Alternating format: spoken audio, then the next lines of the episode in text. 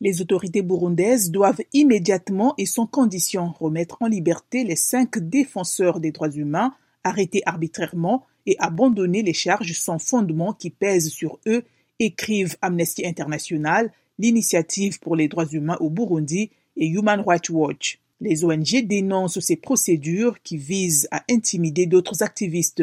Ces arrestations et inculpations témoignent d'une détérioration de la situation de la société civile indépendante au Burundi, souligne Clémentine de Montoudje, chercheuse au sein de la division Afrique de Human Rights Watch. Les militants ont été arrêtés par les services de renseignement le 14 février alors que quatre d'entre eux s'apprêtaient à prendre un avion pour l'Ouganda depuis la capitale économique Bujumbura.